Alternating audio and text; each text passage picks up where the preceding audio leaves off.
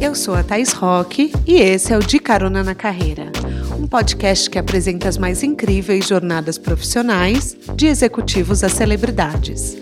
Juntos, nós vamos passear pelos caminhos percorridos por pessoas de sucesso e eu vou te mostrar que o impossível é só uma questão de ponto de vista. Vamos embora? As peças que a minha convidada de hoje cria estão espalhadas pelo mundo. E não é exagero não, carneiros. Tem criações da Adriana Degrés à venda na Arábia Saudita, no Canadá, passando por países como Itália e França. A Inglaterra, para vocês terem ideia, é responsável por 33% do faturamento externo dela. Aqui no Brasil, ela está em 50 multimarcas e tem mais de 5 lojas próprias. E se eu te disser que ela chegou lá na contramão do mercado. Por exemplo, se todo mundo queria uma moda praia colorida, ela fazia branco e preto. Se as outras marcas apostavam no biquíni micro, ela lançava um grande e aí por diante. Pois é, foi assim, criando suas próprias tendências, que ela conquistou um nicho. E que nicho, hein, gente? O mais curioso é que a Adriane e a moda se cruzaram por causa de circunstâncias da vida. Não é que ela tinha o sonho de ser estilista, ficava em casa fazendo roupa, nada disso. Tanto que ela se formou em desenho industrial. Ela foi parar na moda praia quando se casou e entrou para uma família com história na moda praia. Pra vocês acreditarem ou não, eles faziam maiô para as misses dos desfiles de beleza. Para você entender como essa fábrica é antiga, os biquínis foram criados em 1946 e a fábrica foi fundada em 48. O sogro da Adriana é que tocava tudo, e daí, pela falta de interesse dos seus dois filhos, ele acabou chamando a Nora para trabalhar na indústria. Rapidamente o negócio cresceu. A Degrés começou a desenvolver coleções para marcas como Mixed, Dasluto, Fiduec, tudo da sua cabeça e produzido na sua fábrica. Essas etiquetas são conhecidas como private label e foram ganhando popularidade, assim como os desenhos da estilista. Então ela criou sua marca pessoal. Mas o resto é história e ela vai contar durante a nossa conversa. Apertem os cintos que a estrada da Adriana já começou. Adriana, seja bem-vinda ao De Carona na Carreira. Quer dar um oi para os nossos caroneiros? Que delícia, Thaís, poder falar. Acho que meu primeiro podcast. Eba! Eu falo bastante, eu vou adorar falar para o seu público aí, para dar audiência para o pessoal. Adriana, eu fiquei chocada, assim, o quanto você é famosa e o quão pouco você dá entrevista. Ah, é, eu sou um pouco reservada. Bastante, eu acredito que bastante. Até nesse mundo digital, todo mundo aparece e tudo mais, eu acho que é um exercício que eu tinha até que fazer de aparecer um pouquinho mais. Enfim. Não, mas não tem problema nenhum. Conseguimos coletar material suficiente para a entrevista. E assim, você faz um trabalho artístico excepcional. Caroneiros, se você não conhece o trabalho da Adriana, para tudo que você está fazendo agora e entra no Instagram. O link está no descritivo do podcast. Quando alguém usa a sua marca que leva o seu nome, dá para a gente ver de longe pela maneira única como você cria e produz as suas peças. Você pode contar um pouco do processo criativo? Porque, assim, foge muito do comum. Vamos lá, Thaís. Então, o processo Uh, eu, eu né, acho que é sempre um trabalho grande de ter personalidade, criar essa personalidade. Eu vou até começar falando que um dos meus propósitos era sempre ser provedora no Beachwear e não seguidora. Então, para mim, é um grande é, exercício realmente de toda vez não ser seduzida só pelo comercial e realmente é, imprimir um pouco desse meu trabalho, dessa personalidade é, no que é o meu core business, que é o Beachwear. Uhum. Eu acho que a gente acabou conseguindo um pouco dessa, dessa identidade muito forte da marca. É, a gente está num país onde a gente tem diversas marcas de sucesso de beachwear, né? A gente sabe, uhum. umas até mais antigas do que a minha, que ainda se permanecem no, no mercado. Então, é um grande desafio realmente da gente ter um destaque maior, enfim, é, até para a gente ter um, um diferencial dentro do mercado. Então, o meu processo criativo acaba sendo um pouco empírico, né? Eu não faço nada muito planejado, muito temático. É, eu imprimo muito da minha personalidade, às vezes, em algumas peças. É, tenho esse desejo, assim, de autodesafiar em relação a a construção, né, a transformar a matéria em produto, é uma uhum. coisa que eu gosto muito. Então, quando eu pego a lycra e eu consigo transformar ela, ela, ela transformar ela é, em alguma peça, para mim é realmente transformar uma matéria. Então, esse é o ponto de partida. É, as modelagens, né, tem muito da, dessa minha personalidade. A gente está falando de, de peças que são o grande desafio assim que me motiva é a gente trabalhar modelagens em cima de às vezes 30 centímetros de tecido uhum. e que eu até assimilo um pouco a construção quando a gente fala de, de sapatos, né, de sandálias, Sim. enfim, a gente está falando de pouca de pouco recurso que a gente tem para trabalhar. Pouco espaço, né? Tá, Nossa, pouco espaço, exato. Ah, Muito pouco espaço e a gente tem que trazer o melhor ali, ser inovador, tem toda essa essa loucura de ser inovadora, de, de realmente fazer isso vestir bem, de ter conforto e por aí vai. E não dá pra você fazer uma mini, mini estampa com muitos detalhinhos. Você tem que fazer estampa grande, né? Isso que eu tô pensando agora. Então, os desenhos também, você não pode colocar muita coisa no desenho, né? É, não, até dá. Até ao contrário. Por exemplo, como a gente tá falando de pouco, poucos centímetros ali, quanto mais a gente tem de desenho, mais você vai, vai ter essa conotação. Mas eu vou é, afirmo de novo, né? Eu vou nos caminho inverso. Então, ah, se você for pegar assim de perto a, a quando as pessoas fazem estamparia na moda praia, ela é mais, ela é mais rebuscadinha. Então Entendi. ela tem mais detalhamento. Eu gosto de, de, de, que você veja a flor cortada pela metade, que você passe a imaginar de onde está vindo essa flor. Ué, mas que flor é essa? Então essa uhum. provocação também na estamparia é uma coisa que eu, que eu gosto de fazer. Então tem várias, vários processos assim criativos que eu acredito que vem, né? Acredito não, vem muito assim do meu imaginário. Então eu acho interessante as coisas não tão veladas. Eu sou um pouco contra o, o raio do storytelling que todo mundo gosta de fazer. Eu acho que o segredo tá quando você você consegue é, eu consigo passar a mensagem sem, sem eu ter que falar muita coisa, seja no produto ou seja num release, enfim. Então, quando você lê e você adere, eu acho que eu, que eu atingi o objetivo. Agora, quando eu tenho que explicar muito dessa peça, olha, veste essa peça, que essa peça ela é assim, ela é assada, eu vender muito produto na mão, eu acho que é um pouco complicado. Então, eu sempre. Uma das características nossas, a gente sempre vendeu o produto, não necessariamente você precisa ir para o provador, né? Então, existe já esse esse statement né, da, da marca Adriana Degres de ter a qualidade, de ter o, uh, o conforto, tem alguns recursos de modelagem que eu uso, que isso acho que acabou criando uma identidade hoje é, para algumas pessoas. É, a modelagem não é uma modelagem padrão, né? Que você planifica. Então eu uso mulagem na modelagem. É, é, mulagem é usado principalmente na lycra, que estica para todo lado, uhum. é muito complexo. Então a gente é, às vezes é necessário fazer mulagem, porque daí eu começo a mexer com o fio da lycra, e isso de uma certa forma, sem eu ter que falar para você, olha, essa peça vai te afinar a cintura. Eu não preciso colocar uma listra na vertical para te dizer que vai te acinturar. Entendi. Então eu uso modelagens diferenciadas que você veste e fala, ué, mas por quê? Esse, esse maiô da Degreas é o mesmo maiô da fulana, do ciclano. Mas por que, que a da Degreas veste diferente? É o mesmo corte. Porque aí entra a nossa expertise de, de provocar de alguma forma, né? De criar realmente essa identidade.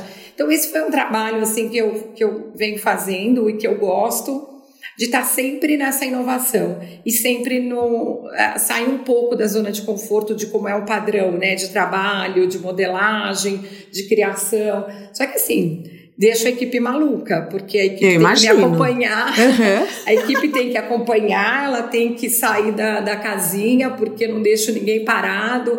Então a menina que ela faz, de repente ela ela, ela, sei lá, é modelista, eu ponho ela para fazer estampa, e daí as pessoas acabam sendo multifuncionais aqui. E isso é bacana, porque elas se sentem realmente, viram uma escola, assim, de, de talento, assim. Muitas delas voam, né? Umas foram já para fora, outras já foram para grupos grandes. E daí, para mim, é um tesão saber isso tudo, né? Que a gente vai, de uma certa forma, agregando aí para a trajetória de todo mundo. Isso é muito bom.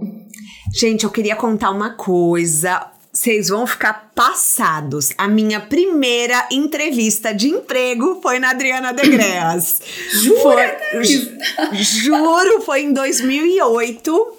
Eu fazia hum, comércio exterior, administração com comércio exterior e foi para a área de importação e exportação, né, na verdade, porque as suas peças eram exportação. E eu fui num escritório no Bom Retiro. É até hoje aqui. Ah, é até hoje? É, até é, então, hoje. eu fui. Gente, mas eu não passei. Já vou dar esse spoiler para oh, vocês. Meu o meu Deus. futuro, o meu futuro não era na moda. Ao invés disso, eu entrei no Pão de Açúcar e fui trabalhar em multinacionais. Depois trabalhei na Nestlé, oh. depois trabalhei em um monte de empresa. Mas eu acho isso muito legal da história e eu queria contar hoje para os caroneiros que vê como a vida dá voltas, né? Hoje a gente está é. aqui unidas novamente. Que delícia, não sabia disso também. É, eu não tinha te contado antes. Eu falei, ah, vou não. guardar essa surpresa pro podcast. É. Muito bom. Aí você falou uma coisa que mexeu muito comigo. Se já é a segunda vez que você me fala isso que você sempre buscou dar para o mercado, né? Como que você usou a palavra provedora? Uhum. Dar para o mercado conteúdo e não ser uma seguidora. Uhum. E eu acho, sinceramente, isso uma pauta muito difícil, porque tem que ter uma mentalidade de abundância, né, Adriana? Porque assim, você não se importar com cópias é uma é. coisa que tem que ter, exige uma evolução pessoal, espiritual aí que eu não tenho. Como que você lida com é. isso? Olha, eu, eu lido de uma maneira super tranquila e me sinto privilegiada de verdade, não é a história. Uhum. Então, por exemplo, quando a gente está falando, né, principalmente o comercial, o comercial vem bem para mim, olha, você viu que, você viu, olha aqui, o produto tá igual, copiar idêntico. Eu falei, gente, copiar idêntico, ok. É, você sabe que eu fiz primeiro, não sabe? Para o comercial. Então, somos provedoras. Então, eu tento passar isso para a equipe. É lógico, às vezes você olha, por exemplo, teve uma marca aí que pegou uma peça e daí usa de uma maneira que não é legal. Então, é, liga para nossos clientes de atacado, principalmente aqui, olha, é uma é a peça igual da Adriana Degré, só que tem o preço pela metade. Ah, então, gente, virou um, um approach assim comercial para poder é, abordar alguns clientes nossos. Só que assim, até os nossos clientes já têm essa fidelização com a marca. Eles uhum. podem até ter um produto similar, enfim, às vezes tem peças dentro da coleção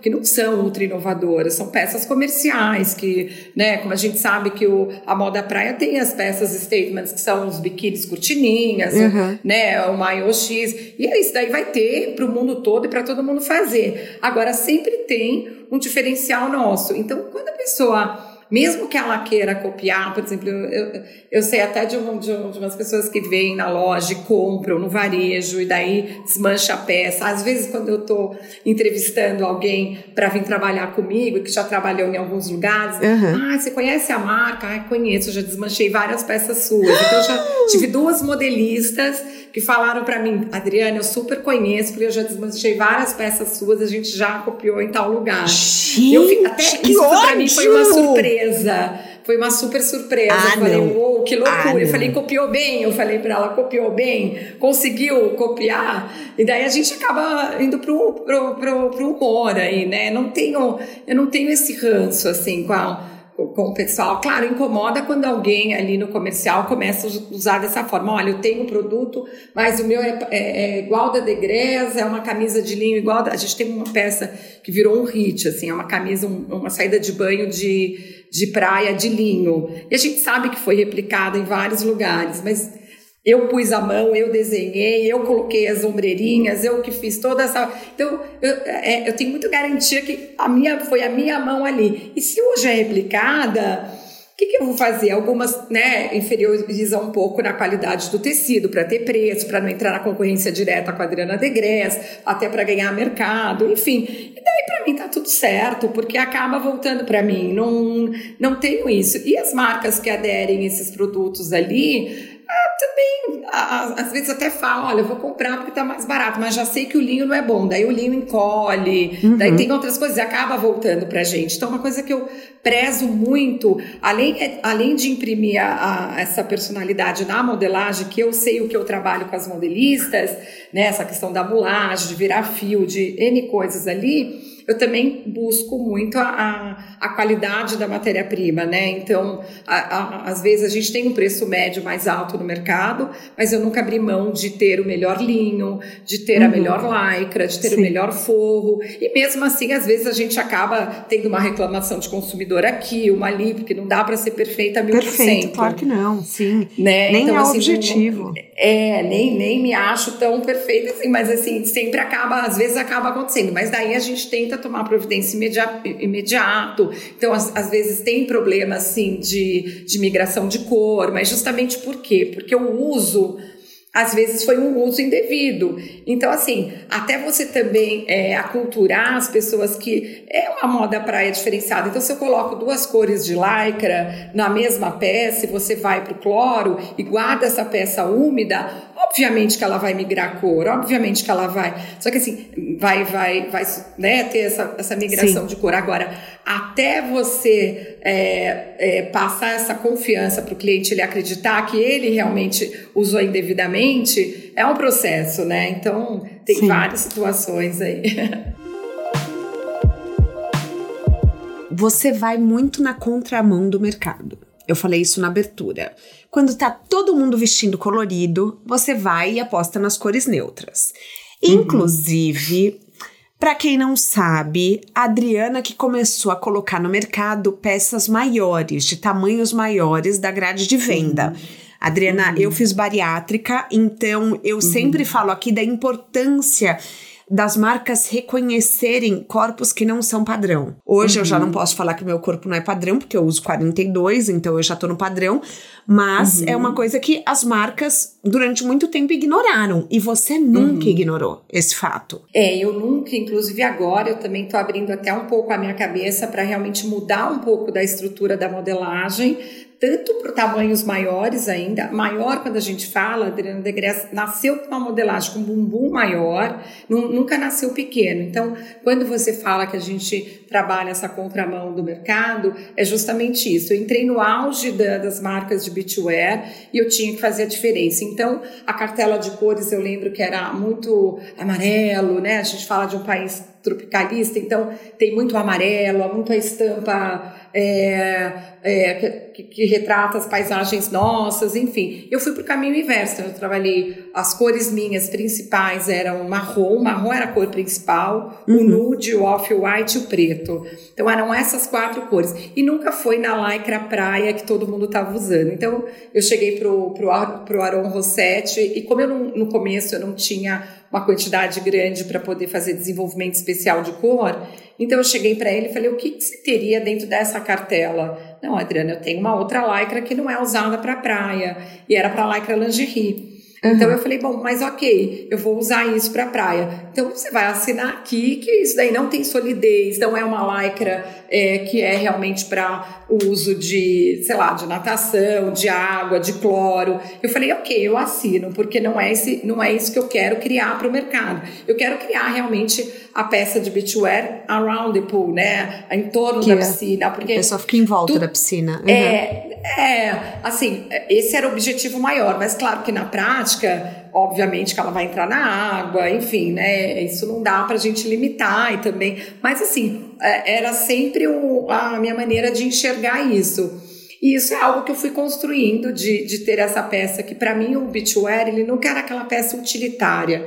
Eu não sei se eu vim do mercado muito comercial e muito é, né, de fábrica, fabril, que tinha que ter muito cuidado com, com essa qualidade realmente de migrar cor, de é, de percentual, de forro, de, de composição e tudo mais. Então é uma coisa que me sufocou, porque me limitava muito e me estrangulava. Então acho que isso acabou me dando um pouco mais de liberdade para criar algumas algumas formas de usos diferentes. Uhum. Então, na época né, da, da empresa da, da família, eram maiôs utilitários, então eram maiôs feitos de elanca, Sim. que era para em questão de filtro solar, aquela história que não, não era, não tinha a, a, a identidade realmente de ser de virar moda. E para mim, é, o beachwear ele não é a, não é o é, não, não é uma marca, não é uma uma categoria de segundo plano. Para mim, ele entra como protagonista igual entra a, a, a, nosso uso de, de fashion, de usar moda.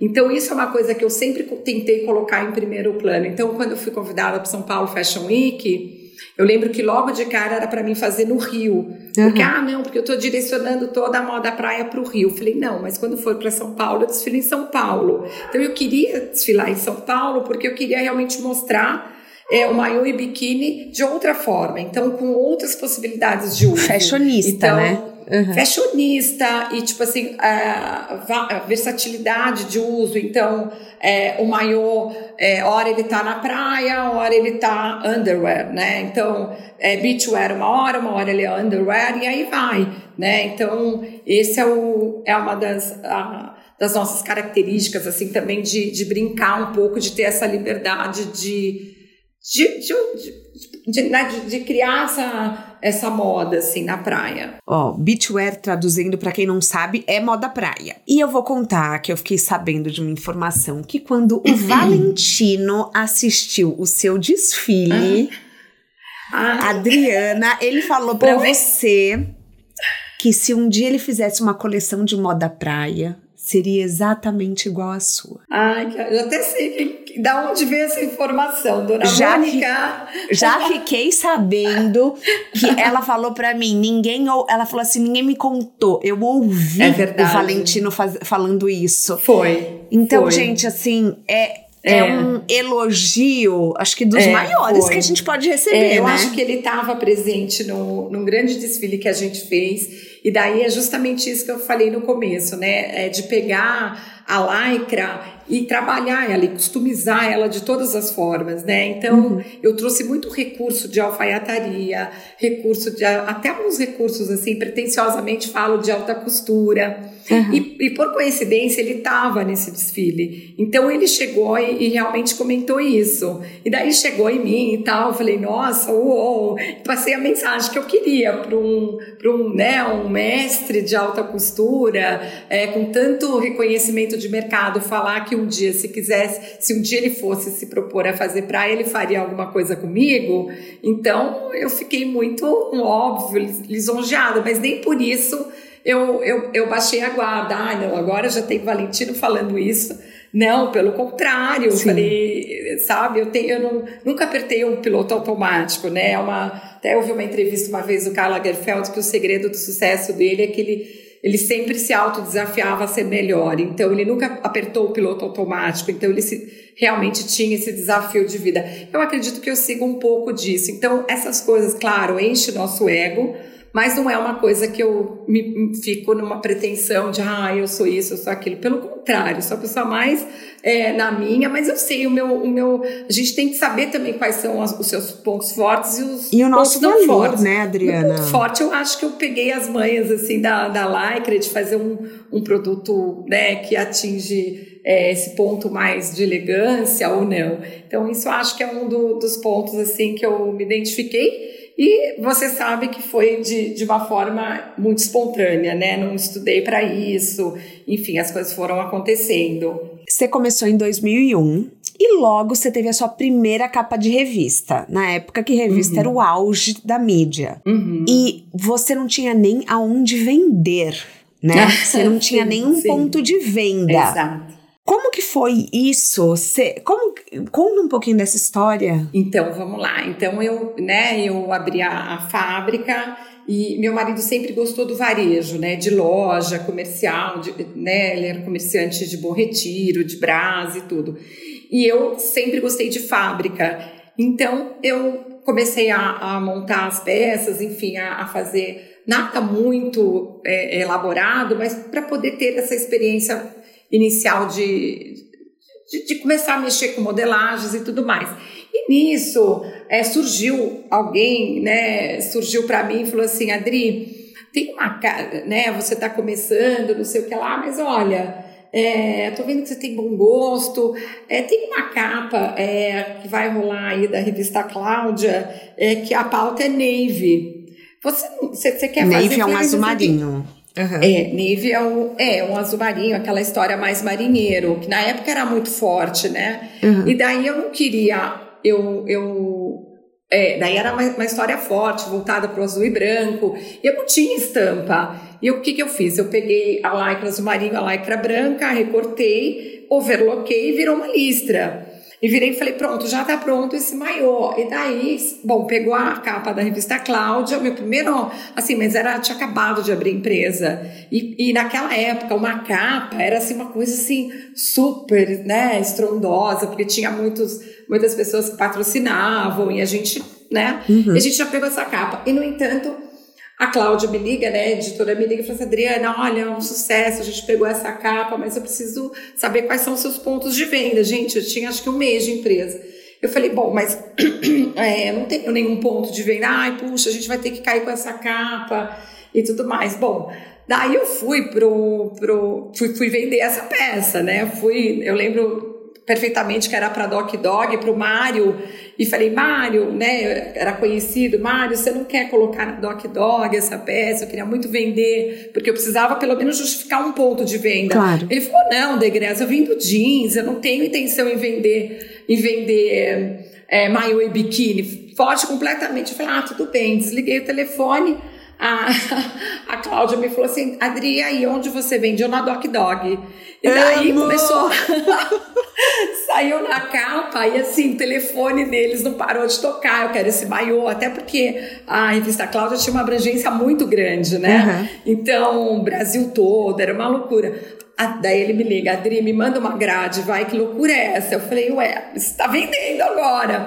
E daí as coisas foram acontecendo. Então, daí, lição, vai... hein? Lição, caroneiros. Não aceitem um não como resposta, estratégia. Nunca. Ainda então, mais quando a oportunidade bateu na porta, eu não deixo passar, eu vou abraçando, não deixo mesmo. E isso foi uma das coisas que deu esse pontapé inicial aí para a parte de editorial, para começar a aparecer a marca. Então, assim, a gente nunca, nunca gastou com plano de mídia, com né, é, patrocínio em revista, porque as coisas eu me dedicava e as coisas naturalmente eu estava sempre aberta, porque eu sempre tive fábrica, sempre aberta a atender o máximo. Então eu me dedicava porque eu realmente gosto e eu queria atender. Às vezes nem tinha intenção, aquela ambição de pegar uma capa ou de pegar uma página. Eu tinha intenção de ser reconhecida, né, uhum. pra, por editoras de moda, porque eu ia estar ali já nesse primeiro momento. Então, assim, nunca não cheguei logo de cara e peguei uma assessoria de imprensa, nada. E as coisas foram acontecendo. Daí você vai criando um relacionamento,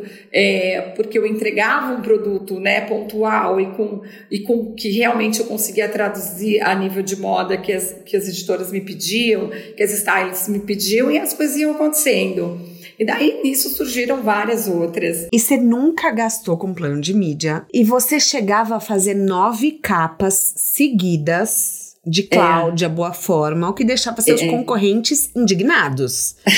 então, eu fiz a Boa Forma, a Boa Forma, né? A gente chegou a, a fazer nove capas consecutivas, a ponto que eu tive que, que né? Assim, a gente entrava uhum. na vai, vamos falar assim, na concorrência, todas, né, a pauta era distribuída e todo mundo manda as peças para edição, enfim, e acabava é, é, focando na Adriana Degres, né, enfim, e daí ali a gente começou a pegar muito, só que começou a ter problema com os patrocinadores das revistas, olha, como assim, né, a gente é constante, e daí veio uma conversa para mim, olha, a gente não vai mais, não vai ter mais isso justamente porque a gente não, não, não dá para a gente começar a, a ter só uma marca, a gente está tendo problema. Isso foi um, uma das coisas que acabou acontecendo, sim.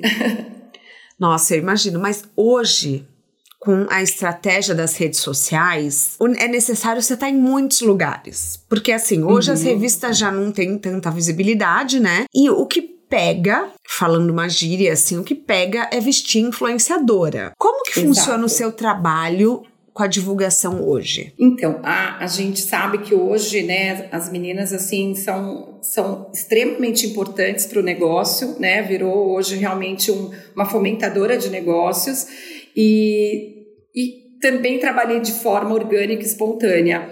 Então, eu passei a gerar desejo para algumas influências né, que já vinham direto para a gente em busca da, das peças bacanas de praia. E naturalmente elas foram usando e elas foram promovendo de uma forma super natural. Então virou realmente um, uh, um, uma história muito orgânica também com todas, Tássia Naves, com a La Rouge, com todas essas meninas lindas, elas vinham, compravam, nem, nem tinha esse essa história de dar para elas, elas compravam, usavam, e daí o que, que elas acabavam fazendo? Me usando de uma certa forma, até para serem procuradas por outras marcas querendo patrocinar, claro. uhum. né? Querendo contratá-las. Então virou um negócio também interessante para o outro lado, porque elas, é, é, elas aderiam à nossa moda assim, é, como realmente desejo, queriam usar. E eu nunca fui atrás, olha, eu quero que você use era, era eu, eu sempre trabalhei, né? Tem um, um ditado, um, um, poema da Clarice Lispector que você tem que cuidar do seu jardim para que as borboletas venham. Então, assim, eu sempre fiz o trabalho de base, de uhum. realmente de chão de fábrica, de trabalhar. Eu nunca tive a ambição, eu vou fazer isso para tal pessoa. Eu vou fazer. Não, as coisas eu vinha fazendo naturalmente, eu vinha né, na minha cabeça essas, essas meninas vinham vindo e as coisas vinham acontecendo. Inclusive um desfile que eu fiz da que foi com a Sônia Braga, que foi um desfile super cool, assim, super bacana. Foi tão, tão Sônia Braga não paguei um centavo para ela. Eu falo isso assim com todas uhum. as letras aqui no podcast.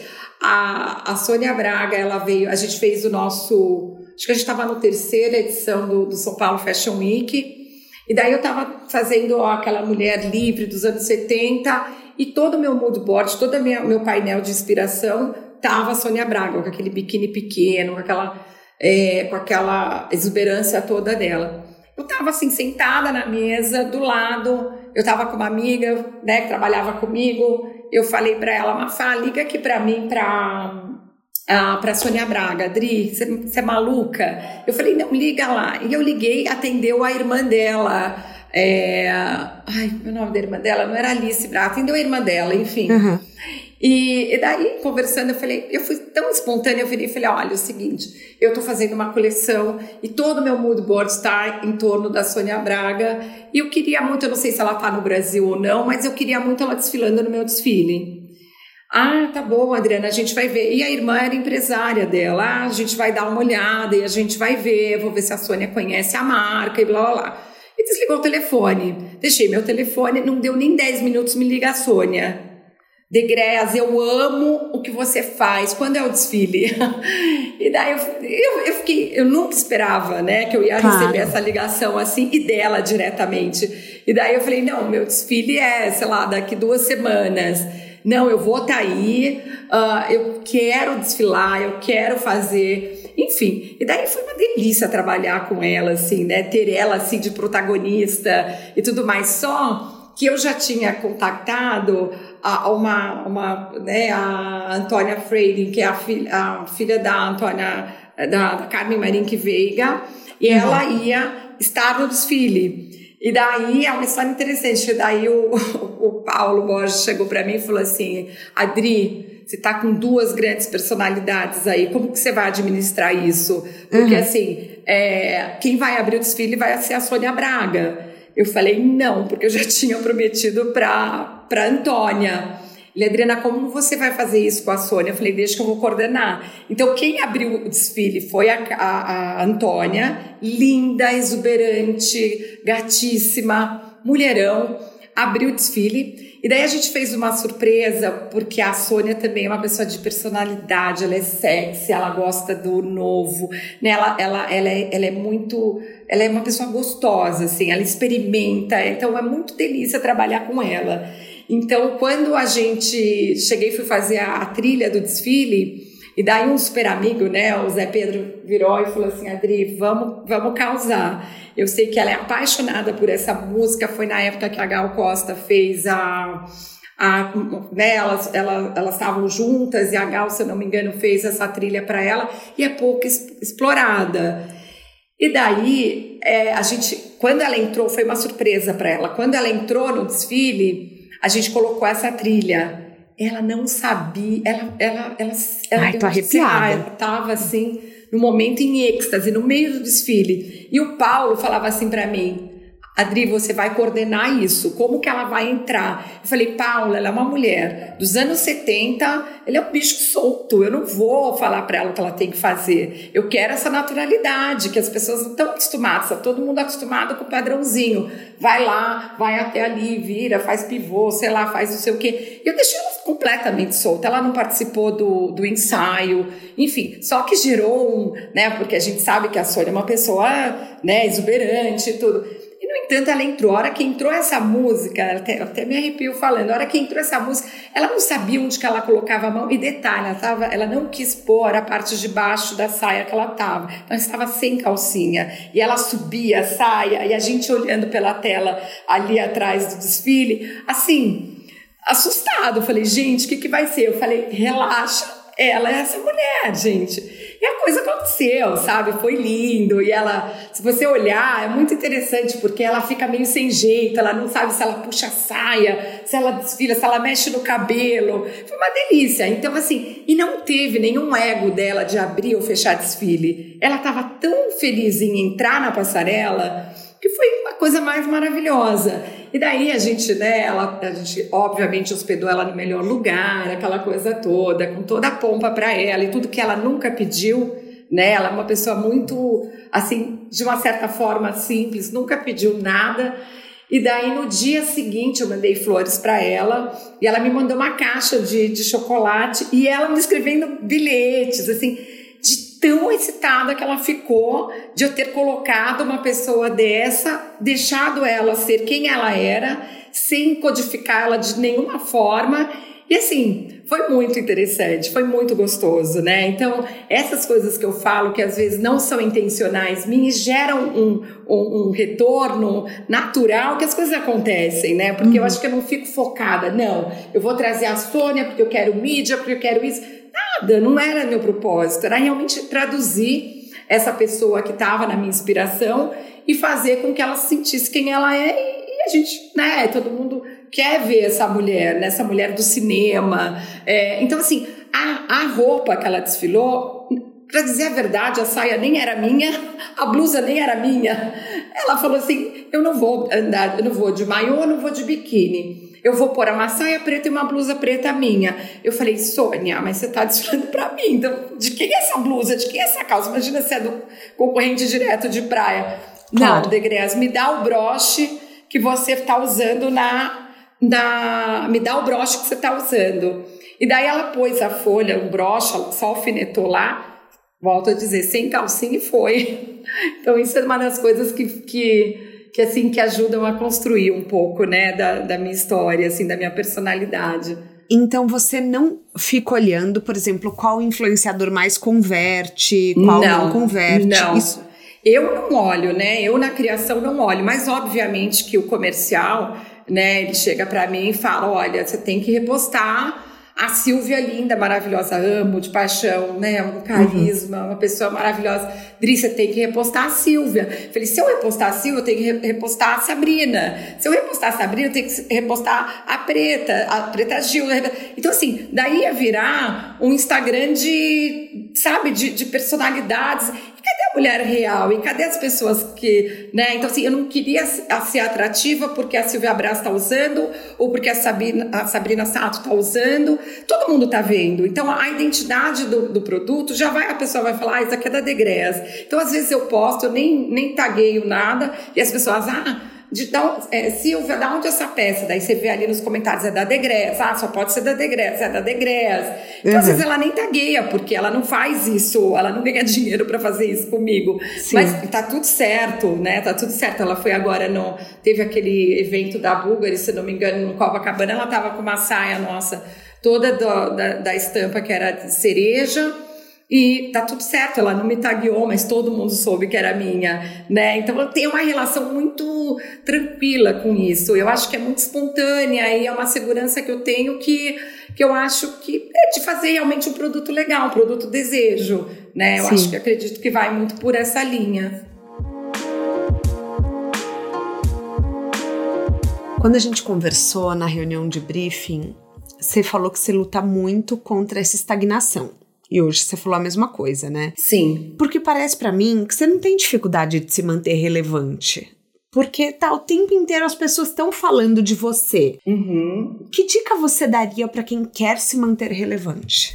Ser inovadora, trabalhar, realmente sair da zona de conforto, não achar que tá realmente assim dominante, porque hoje você é uma hoje você é uma marca incrível, amanhã você pode não ser né? Uhum. De um tempo para cá surgiram várias marcas de beachwear bacanudas e que até às vezes tem, um, tem uma rentabilidade até maior do que a minha, porque tem metade dos custos que a gente tem operacionais, metade de funcionários, a maioria terceiriza, a gente tem fábrica, a gente tem N coisas ali, né? Impostos, aquela loucura toda que tudo acaba inflando um pouco a, a operação. Então, assim, é, é realmente trabalhar, é, não, não trabalhar o, o, o mínimo, né? Eu acho que é realmente ou, ou vai pela comunicação ou vai pela inovação, mas eu acho que a cabeça tem que estar o tempo todo em, em ebulição, assim, de como fazer, né? Qual a estratégia que você vai usar? Bom, eu tenho maquinário para fazer e propósito para fazer uma moda praia mais minimalista, né? Mais assim, uhum. um maiô, biquíni e tudo mais. Ok, e qual é a, qual é a comunicação que você vai usar? né? Porque se você vai para um produto mais minimalista e às vezes você não tem esse poder de marca, você tem que você tem que trazer alguma estratégia para você comunicar.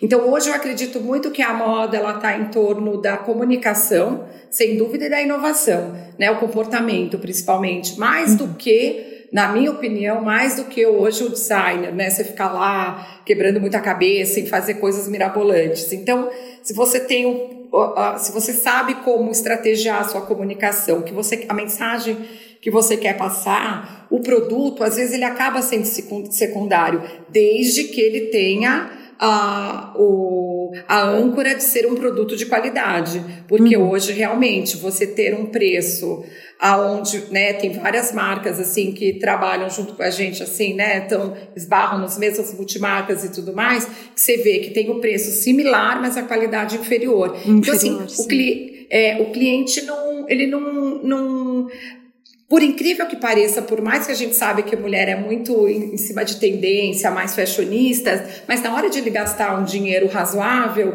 ele gasta com qualidade, né? Ele uhum. não gasta com, se ele tiver que colocar no comparativo, ou ele, ele entra no, no, no bom papo do vendedor da loja, né? Que daí uhum. também tem vendedores ali que, que te, que te trazem para para vender isso muito bem, ou realmente ele faz esse comparativo de, de qualidade. Então, isso é uma das coisas também que eu acho que tem que segurar bem a onda na, na qualidade do produto, para você se manter no posicionamento de, né, de preço, enfim, de estar tá se posicionada no mercado. Você faz peças, por exemplo, o maiô a gênero, que homens também Sim. podem usar. Uhum. E eu acho fantástico fantástico. Uhum. Você faz isso já há muito tempo. Uhum. E eu imagino que nem todas as suas ideias tenham sido compreendidas pela sua equipe. Que porque uhum. você é uma visionária. Então, assim, uhum. você entende o mercado com uma certa antecedência. Você já uhum. vê as coisas. Você já foi desencorajada é, por algumas ideias suas, por é, não necessariamente do maior gênero, mas de ideias suas que a equipe não apoiou e que no fim foram um baita sucesso? Ah, sim, sem dúvida. Geralmente quem desencoraja é o comercial, né? Porque o comercial é, ele quer vender realmente, por isso que ele é comercial, ele quer vender mais escala, ele quer vender né, para o mercado, que a gente, é, falando num todo, a gente ainda é um país é, infelizmente, muito preconceituoso, é um país que não arroja tanto na hora de usar, embora agora eu vejo que as pessoas estão um pouco mais livres para a maneira de uso de peça. Mas quando eu comecei a fazer essa história do que eu chamei de no gender, né, que não tem gênero, é, de fato isso já é, um, já é um comportamento que existe hoje no mundo. Eu acredito muito que a moda vai se fundir. E é algo que eu estou cada vez mais é, introduzindo isso nas minhas coleções eu, particularmente, amo fazer isso porque é a maneira que eu tenho mais clara de mostrar: olha, sou zero preconceituosa, eu faço maiô e biquíni, eu mexo com o corpo, com a estética. Então, assim, não importa se você quer usar um maiô. É claro, né, que tem que ter um bom senso, tem que ter um, um certo tom de elegância, né? Eu também não vou gostar de ver um maiô usando de uma forma muito ruim ou, ou vulgarizada. Então, assim, mas a, a, minha cabeça, quando pensa em fazer realmente uma peça é, que não tem gênero, não importa se é maiô, biquíni, uma saída de banho, uma camisa oversized, que você pode usar como saída de praia e um homem pode usar também, é, principalmente quando a gente fala a nível de estamparia, é algo que, assim, eu, eu fico. Eu fico eu fico muito feliz. Agora o filho da Cláudia Raia, o Enzo uh, Celulari, usou uma camisa nossa da coleção nossa da, da Grécia. De uma maneira tão cool, tão descolada, e a mesma que camisa que tinha para vender na que a mulher estava usando. Eu não acredito que a mulher é, se sinta menos ou mais porque ela está vendo um carinho usando. Então eu acho que vai chegar uma hora, vai se fundir, né? Um dos, dos provedores aí desse movimento, eu acho, da moda foi o Harry Style, que a gente uhum. vê como ele usa ele, Marc Jacobs usando aquelas saias escocesas. Eu acho assim um luxo, acho de verdade. Agora, Obviamente que saindo de mim assusta um pouco o comercial. Quando eu vou falar a respeito disso, eles ficam todos assim, olhando para mim mudos. Né? Eles não, eles não conseguem argumentar muita coisa. E, eu também não deixo, vou ser bem sincera, mas é, quando é, eu tento mostrar para eles essa liberdade de comportamento Sim. de uma forma elegante e de uma forma que sim, que você. Eu tenho que vender essa história para o meu comercial, porque se ele não compra ideia, ele não vende. Uhum. Ele tem que aderir, né? Sim, então, é. É, e, e, e pasme, meu comercial é a minha irmã, Alessandra, que é uma, assim, um avião na venda. Ela é um avião, ela é super conhecida no mercado e tudo, ela é um avião. Então eu tenho não é porque ela é minha irmã que ela fala amém, que ela, que ela fala, ah, oh. não, ela rebate, não, mas isso. Então, quando eu coloquei essa coleção para rodar, que eu fotografei, eu gastei dinheiro com campanha e tudo mais, vieram algumas clientes, assim, a Lizinha, sua irmã surtou, né? Daí a Alessandra virou e falou assim: não, é, na verdade, quem é a marca? assim de, de praia que teria essa coragem, assim que inova sempre que teria essa coragem de fazer isso. Eu acho que ela está um pouquinho olhando lá na frente. Então, assim, o que, que ela quis dizer para essas pessoas, né? Olha, não, você que está um pouco atrasada, né? Sim, então, claro. assim, é uma coisa que vai realmente acontecer. Então, assim, essa, isso eu quis ser provedora também, né? Então, eu estou fazendo agora uns caftas, assim, umas túnicas para homem, então, que eu acho um luxo. Então, são coisas assim que eu vou desconstruindo do que as pessoas realmente estão habituadas a querer a, a, a ver. Então, isso viram contrapontos que chamam a atenção. Ué, mas como eu entro numa marca de moda praia, né? As lojas já não têm aquela característica de loja padrão. Eu entro na, na loja de moda praia e daí tem uma peça que está fotografada no homem, mas está fotografada na mulher. Então, assim, gera uma, uma provocação que assim, ou a pessoa realmente entenda que ela tem que estar, tá, já que ela é uma pessoa fashionista, que ela tem que estar tá na, né, na vibe da moda, ou ela vai comprar um biquíni maior básico e tá tudo certo, ela vai estar tá bem resolvida. Então, se ela entrou na loja, ela pode se deparar com várias coisas. A uhum. calcinha hot pants, eu lembro que na época, é uma calcinha, né? Mas a gente sabe que aquela calcinha alta, mais fechada, meio, meio anos 50, que até na Veja na época saiu que eu tava fazendo maiô de, de senhora e tudo mais. E daí o, o comercial virou para mim e falou: Mas espera aí, você tá fazendo essas calcinhas grandes? Eu falei: Então, você vai vender como novo maiô né? É o novo maiô que a gente vai usar. Então só tem uma faixinha de, de pele, é uma, é, ele é a cintura, ele alonga a perna, daí eu mexo na cava, a, a, perna parece que tem dois metros de altura, e aí vai. E daí o comercial, não, não vou vender, não vou vender. Falei, ok. E realmente não vendeu a primeira coleção. Segunda coleção, eu peguei e coloquei tipo, numa proporção de, sei lá, 60% dessa calcinha. E daí o comercial chega para mim e fala: Bom, você quer, não sei o que você quer fazer, você tá maluca. Hum. Eu falei: Pois é, agora você vai vender, porque agora você tem 60% disso para vender. E no entanto, ela vendeu. Hoje ela pede para incluir mais. É, dentro, uhum. é, dentro do grupo de produtos, ela pede para a gente incluir mais. Então, assim, é, é, é, você, você batalhando ali pelo que você acredita e vendendo isso para uma equipe que às vezes está acostumada com, com, com o padrão, né? E quebrar esses padrões, eu acho que as pessoas as pessoas parecem mais resistentes, mas elas olham. Eu acho que, que gera um certo. É, desperta, provoca algum sentimento. Hoje você veste celebridades como Heidi Klum, Gigi Hadid, Sofia Vergara, Camila Cabello, Emma Roberts, Aimee Song. Como que funciona essa parte de recebidos lá fora, no exterior? Porque eu só mencionei celebridades internacionais.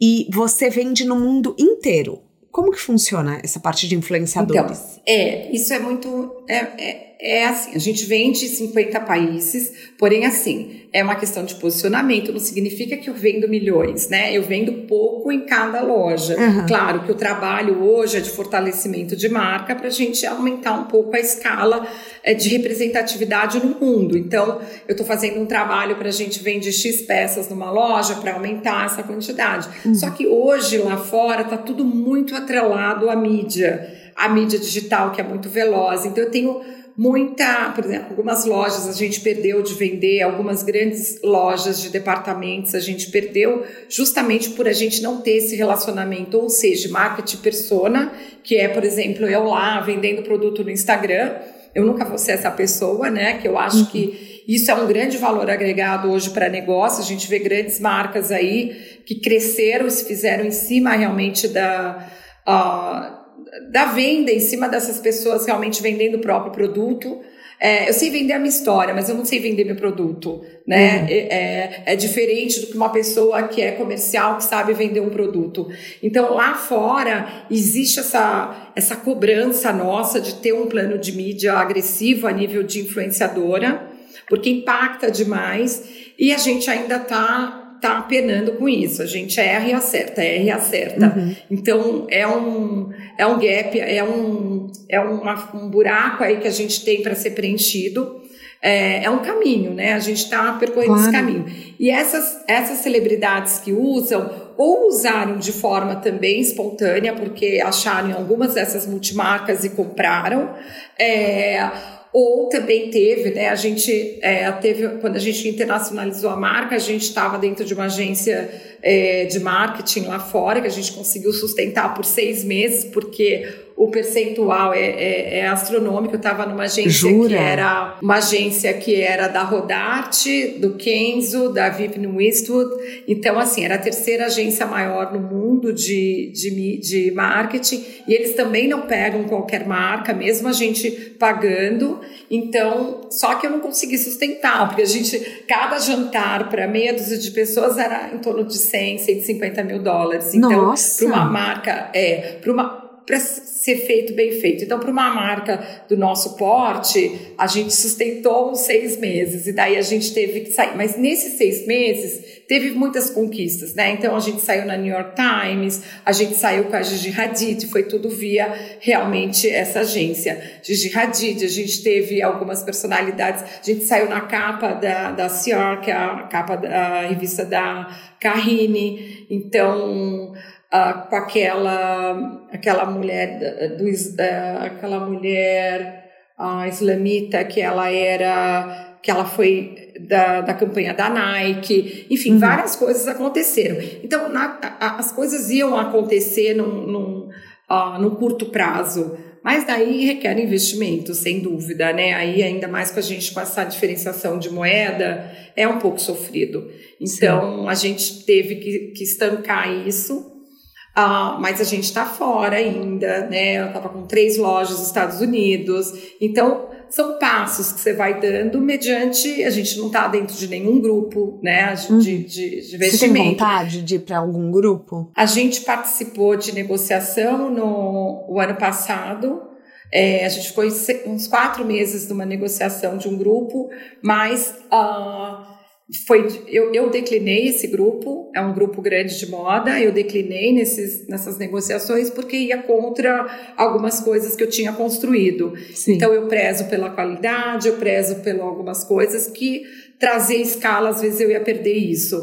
Então eu preferi não jogar fora tudo que eu conquistei a nível de know-how e banalizar isso para trazer escala, para trazer grande distribuição é, preferi dar, dar um passo para trás. Então, a gente já foi procurado por, uh, por esse grupo grande de moda e para alguns fundos de investimento.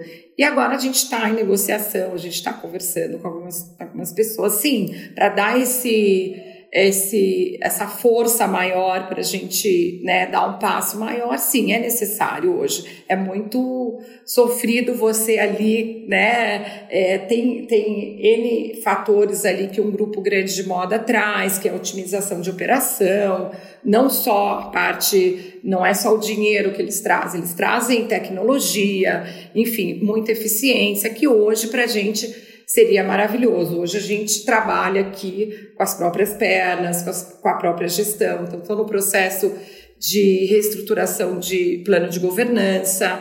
Enfim, é um processo ali de, de crescimento, né? São as dores do crescimento.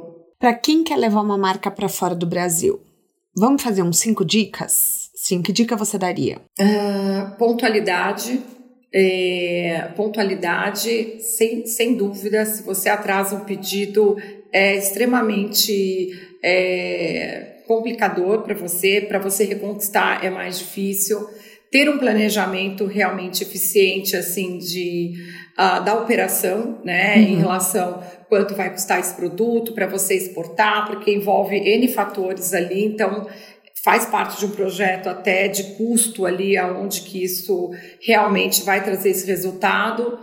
É, a frequência, porque entrar em qualquer, entrar em algumas, alguns grandes é, lojas de, de departamento ou lojas bacanas é fácil, difícil é segurar o sell-through. Sell-through é aquela, aquela, aquela evolução que você tem do seu produto dentro uhum. de cada loja, né? Então, se você não está performando bem, tem outro que vai estar, tá, então eles não te dão mais abertura de ficar testando. Então você tem que fazer realmente um produto é, adequado para aquele mercado, o preço médio ele tem que estar tá também adequado para realmente as coisas se sustentarem. Às vezes a gente também falha com alguns pontos em relação a isso, é, que é algo que a gente está tentando também trazer para trazer mais eficiência Uh, vamos para o quarto. O quarto é realmente tentar trazer uma comunicação diferenciada, porque no mercado internacional é muito difícil você ter um destaque. Né? Não adianta, às vezes, você só ter pontualidade, um produto que você arrasa no Brasil, às vezes lá você não arrasa tanto, porque ou você não tem um bom relacionamento com, com o comprador, ou você não tem, é, não está no melhor showroom, enfim, então o buraco é mais embaixo. É, e que mais que eu posso te falar?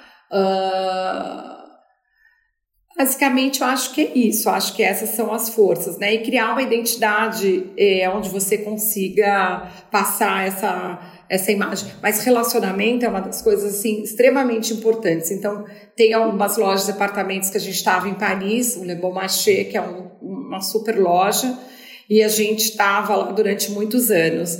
E a, a, ponte nossa de relacionamento era uma pessoa que nos posicionou durante cinco anos do lado de Sônia Riquiel, do lado de Herrez, das grandes marcas, é, porém perdeu-se esse relacionamento, foi trocado toda a equipe de, de compradores de dentro, é né, um exemplo que eu estou te dando de um uhum. dos fatores desse, desse grande mercado, for, foram trocados e perdeu-se relacionamento com a marca e naturalmente a gente acabou não, não estando lá. Então, é uma coisa que me deixou muito frustrada, porque a gente vinha numa toada de crescimento muito grande.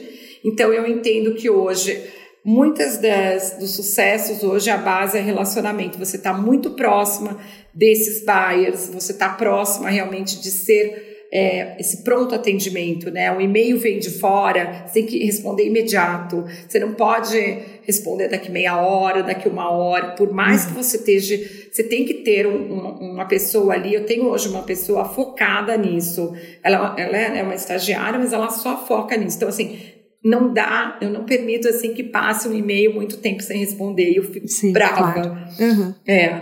Não, faz sentido. Vamos falar suas redes sociais, aonde as pessoas te encontram. Nas redes sociais, é, Instagram, né? Que uhum. hoje é a maior rede que a gente tem de moda, uh, e-commerce, né? Uhum. É, para compra. Então, hoje a gente tem uma loja online que a gente colocou no mercado há pouco tempo, acho que tem 3, 4 anos. Aonde mais que eu posso te falar? No internacional também. E basicamente é isso. Você tem é um, TikTok, pouco... LinkedIn? Eu tenho LinkedIn. Você uh, usa? Eu tenho. Eu uso raramente, mas uso. Tá. É outro ponto aí que de, de atenção que precisa ser melhorado. Então, eu tenho LinkedIn, eu tenho Instagram, eu tenho Facebook, eu tenho uh, o TikTok. Mas tá. hoje está tudo, tá tudo meio adormecido. Então, precisa realmente fazer um, o negócio direito. As minhas, como vocês já sabem, caroneiros, é arroba Thais Rock. Quero convidar vocês para assinarem a newsletter que fala de empreendedorismo com atualidade, uma pegada de cultura pop. O link está no descritivo do podcast, é gratuita e juro que maravilhosa. Adriana, a sua marca tem desejo. As pessoas usam uma pegada aspiracional. Como se cria um desejo de marca? Um desejo de marca, eu acho que é através do da inovação, através do, do conceito que você cria. Então, e de, e de ter uma cabeça aberta para entender o comportamento atual, né? Então, às vezes, não é focar só no desenho, porque hoje algumas escolas de moda aqui é, participo de alguns TCCs, alguma coisa. Então, assim, vem muito voltado para pro, pro, a parte artística, né? Sim. Então, dá muita liberdade hoje é, nesse sentido para o estudante, porém ele não tem nenhuma base para transformar esse negócio. Ele, e, e para mim eu acho que não faz sentido, a não ser que seja um propósito. Bom, eu quero desenvolver uma habilidade de, de desenhar, né? Ele tem uma vida já confortável, ele quer ter isso como um hobby. Sim. Agora, as, as, as academias de São Paulo que hoje trabalham com, na moda, eu acho que tinha que trazer um pouco mais da relação do, do negócio em si, né? Porque hoje não dá para brincar de fazer modinha ou brincar de desenhar se não tiver um contexto.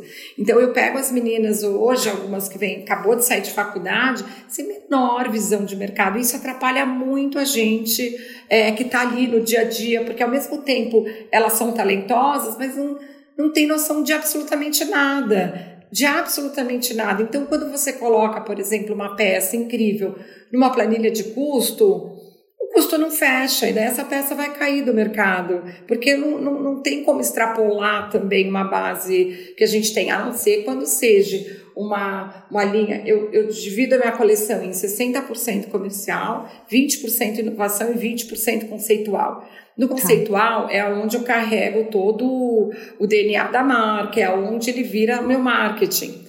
Os 20% de inovação é onde eu não torno meu produto envelhecido. Então, cortininha, né, que foi uma saiu até na capa da Kendall Jenner na, é, na GQ, uhum. é, é, essa capa saiu inclusive porque ela estava fazendo uma campanha e da, ela estava fazendo essa capa e ela não estava gostando de nenhum biquíni. E daí ela estava perto de um de uma loja que a gente vendia e ela falou: "Gente, posso ir lá dar uma olhada?" E ela ela começou a olhar na arara, ela puxou meu biquíni.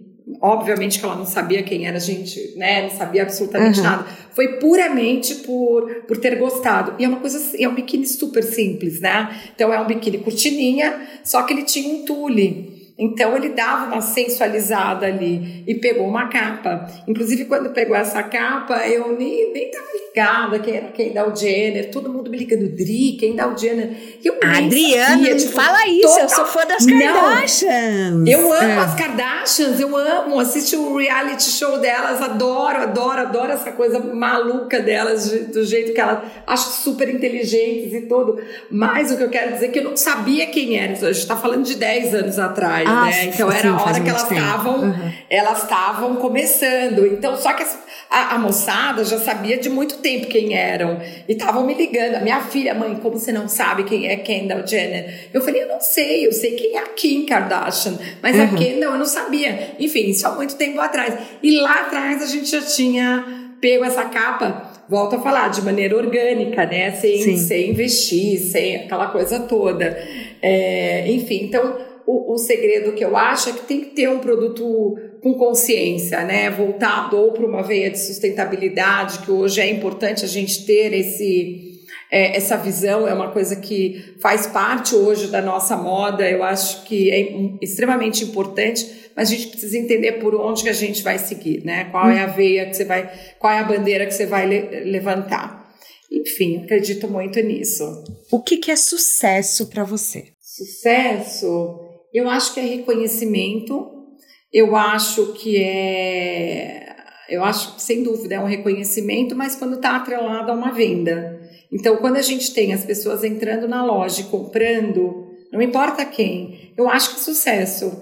Então, se, uma pessoa que entrou na loja e comprou o teu produto com, com várias é, é, opções que ela tem, impactadas de várias formas que hoje o mercado a gente sabe que impacta, e ela se destinou aí na minha loja comprar um produto, para mim isso é sucesso, uhum. sabe? A hora que a gente vende, seja uma peça, para mim eu já considero sucesso hoje, né? Porque não é fácil hoje você ter uma pessoa espontaneamente, é, às vezes você não está nem numa loja de fluxo, é, de tráfego e a pessoa entra na tua loja para comprar, virou um destino.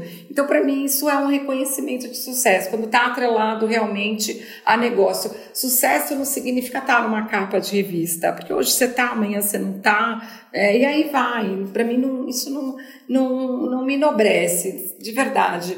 É claro que, eu, é, obviamente, que né, é um, é, a gente fica super feliz e tudo mais, uh, mas não é uma coisa que que eu acho que isso está atrelado a sucesso. Ah, sucesso para mim, eu acho que a gente está nas multimarcas, a gente fazer um trabalho, é, você ter as, as, as, as, mulheres são lindas, né, das multimarcas, elas querem vestir, então elas, elas mesmas usam, então elas usam, elas vestem, elas vendem, porque elas estão pirando na peça. Uhum. Isso são sucessos que a gente vai adquirindo, Sim. né? Eu acho que é uma trajetória e que vai acumulando para chegar uma hora e falar, pô, é uma marca bacana de sucesso. Então são vários pontinhos ali que eu acho, que eu não acho que está atrelado à mídia ou, ou não acho que está atrelada somente a isso.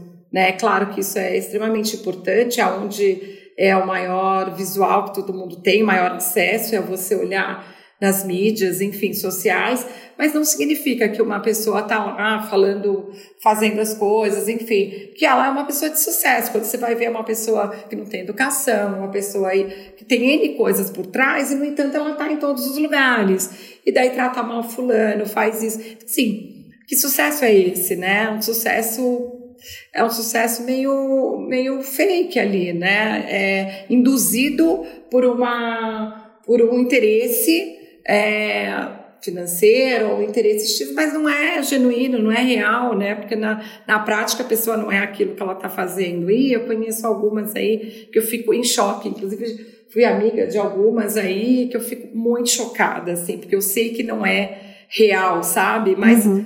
faz parte do business, né? Ganha dinheiro, faz parte Sim. do business falar coisas porque o cliente quer ouvir, enfim, isso é natural e a gente tem que ser bem resolvida com isso. A gente tem um quadro aqui que chama pneu furado, que é assim: toda estrada tem um erro, que esse erro ensina mais que muito MBA, ensina mais do que uma faculdade. Que erro na sua carreira que foi bom ter acontecido e hoje você é grata por ele? Ai, tem vários, viu?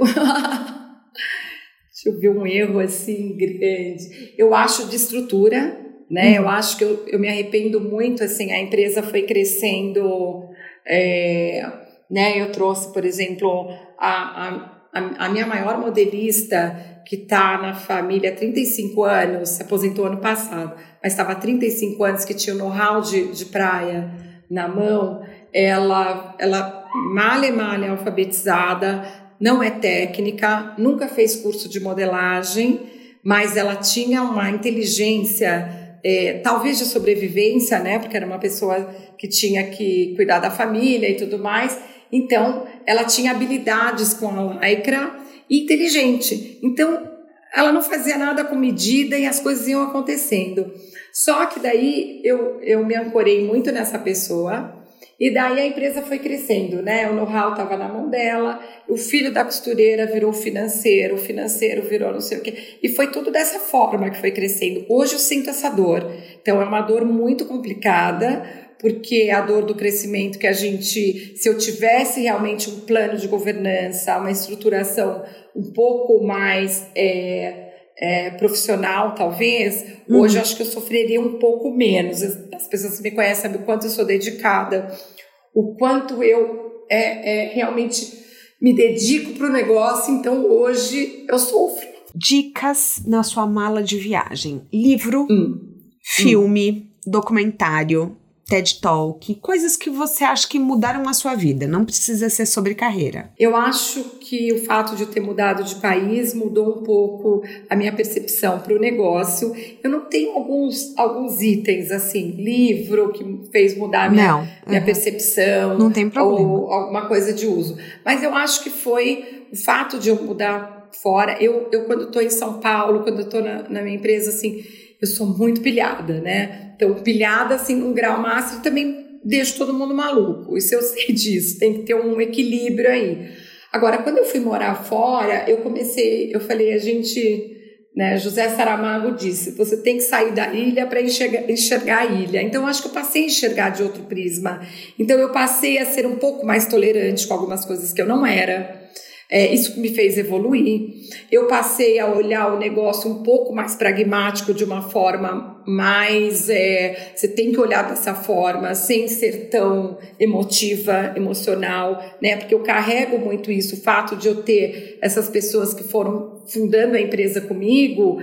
Às vezes eu tenho gente aqui que tá parada no tempo, mas tá 20 anos comigo. Mas assim, não evolui, tá ali travada. E eu não tenho como, eu não consigo me desfazer disso. Isso às vezes, quando entra uma pessoa de financeiro e tudo mais, olha para aquela situação e fala assim, Adriana, não tem por que ficar. Eu falei, não, não tenho como eu tirar. É uma pessoa. Então, assim, é, essa, esses valores emocionais, assim, é, de gratidão, de coisas que a gente vai acarretando, quando a gente está um pouquinho fora do negócio, se torna mais racional. E quando se torna racional, se torna mais é, profissional, né? Então, hoje eu carrego algumas pessoas ali por emoção, é, e que eu sei bem, né? A gente sabe bem quem, qual é a boiada que a gente tem, né? Quem é claro. é aquelas, uhum. aquelas pessoas ali.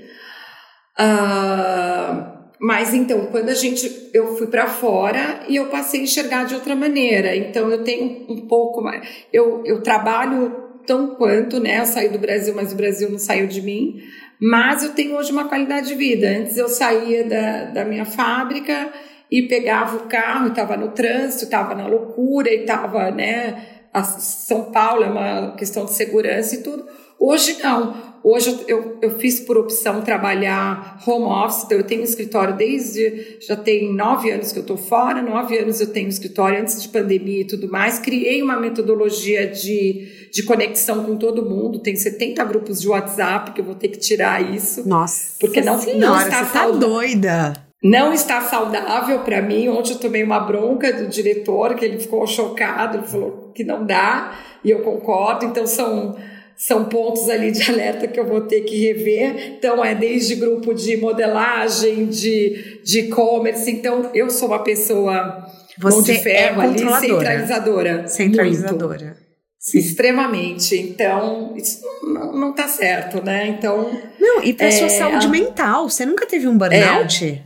Ah, já tive. Já tive. Já tive um burnout. Sim, sim. Nossa, eu imagino, porque, é, gente, é, 70 grupos é, de um WhatsApp fatores, loucura. É, um dos fatores de ir para fora, fora a questão de segurança, né, que a gente teve um problema aqui interno, mas assim, um dos fatores foi realmente tentar sair um pouco da operação, ter qualidade de vida. Tenho três filhos e, e, e tive de opção realmente de conseguir almoçar com eles. Hoje, hoje não, porque cada um foi para um canto, mas eu tive a, a, oportunidade de viajar com eles, de, de realmente almoçar com eles, jantar com eles. Então, isso me trouxe um pouco de talvez de menos sentimento de culpa, vamos dizer assim. Sim. E, na, e, e hoje, para mim, eu tenho o privilégio de abrir a janela, eu tô, né, tenho luz natural, eu tenho um campo verde, eu tenho isso me dá um pouco de, de refresco, assim, de alma. Então, eu tô lá no meio de um monte de estresse, de reunião disso, eu saio, vou dar uma volta, assim, né, no jardim, tudo já já acalma. Eu não posso fazer isso em São Paulo, né? Tenho, não dá para a gente pegar e falar, ah, vou até o Ibirapuera, sair daqui do Bom Retiro, ah, não, agora eu vou, eu vou relaxar por 40 minutos. Não dá, não tem só de pegar o carro e até ali você já estressou novamente. Então isso é uma coisa que me fez enxergar um pouco diferente, mas ainda não tô no meu melhor equilíbrio emocional, tô longe ainda. Tenho que te, começar pelos WhatsApp.